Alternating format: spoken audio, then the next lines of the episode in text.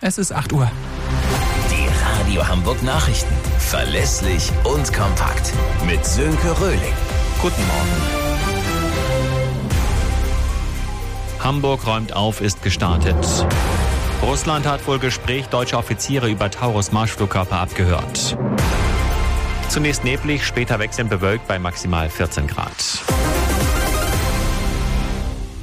Bei uns in der Stadt ist es wieder Zeit für den Frühjahrsputz. Für die Aktion Hamburg räumt auf ist jetzt der Startschuss gefallen für den Riebesell. Ja, genau. In diesem Jahr sind so viele Menschen dabei wie noch nie, heißt es von der Stadtreinigung. Knapp 100.000 Freiwillige haben sich bereits angemeldet, darunter Schulklassen, Kitas oder auch andere Gruppen.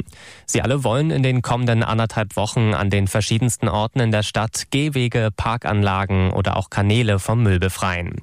Mülltüten, Gummihandschuhe und so weiter gibt es von der Stadtreinigung. Wer noch mitmachen will, kann sich noch bis Dienstag anmelden. Im vergangenen Jahr kamen gut 122 Tonnen an Unrat zusammen. In Hamburg sind heute zahlreiche Blaulichtkonvois unterwegs. Aber Entwarnung, es besteht keine Gefahr, heißt es von der Innenbehörde. Das Ganze ist eine Großübung der medizinischen Taskforce des Bundes, die für den Ernstfall probt. Besonders mit Blick auf die anstehende Fußball-EM. Bundeskanzler Scholz hat den Mut der Russen gewürdigt, die an der Trauerfeier für den gestorbenen Kreml-Kritiker Nawalny teilgenommen haben. Der Kanzler schrieb auf X, sie sind damit ein großes Risiko eingegangen. Mehr von Colin Mock. Alexei Nawalny hat seinen Kampf für Demokratie und Freiheit mit dem Leben bezahlt, so Scholz.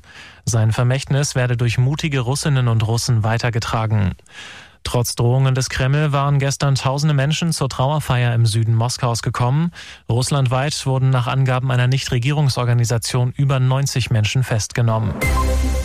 Russland hat offenbar ein internes Gespräch zwischen Bundeswehroffizieren abgehört. Russische Propagandakanäle hätten einen Mitschnitt des Gesprächs veröffentlicht, berichtet die Bild. In dem Gespräch ging es demnach um den möglichen Einsatz von Taurus Marschflugkörpern in der Ukraine.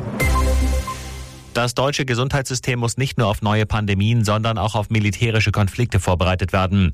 Diese Ansicht des Bundesgesundheitsminister Lauterbach angesichts des Ukraine-Kriegs und der Drohungen aus Russland. Er kündigt in der Neuen Osnabrücker Zeitung einen Gesetzentwurf für den Sommer an.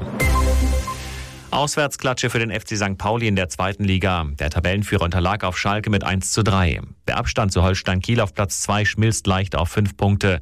Die Kieler haben gegen Hertha spät noch ein Unentschieden geholt. Nächster Rückschlag für den FC Bayern München in der Bundesliga. Der Rekordmeister kassierte in Freiburg ein spätes Tor zum 2 zu 2 Endstand. Der Abstand auf Tabellenführer Leverkusen kann damit morgen auf 10 Punkte wachsen, wenn Bayern in Köln gewinnt. Das waren die Nachrichten aus Hamburg, Deutschland und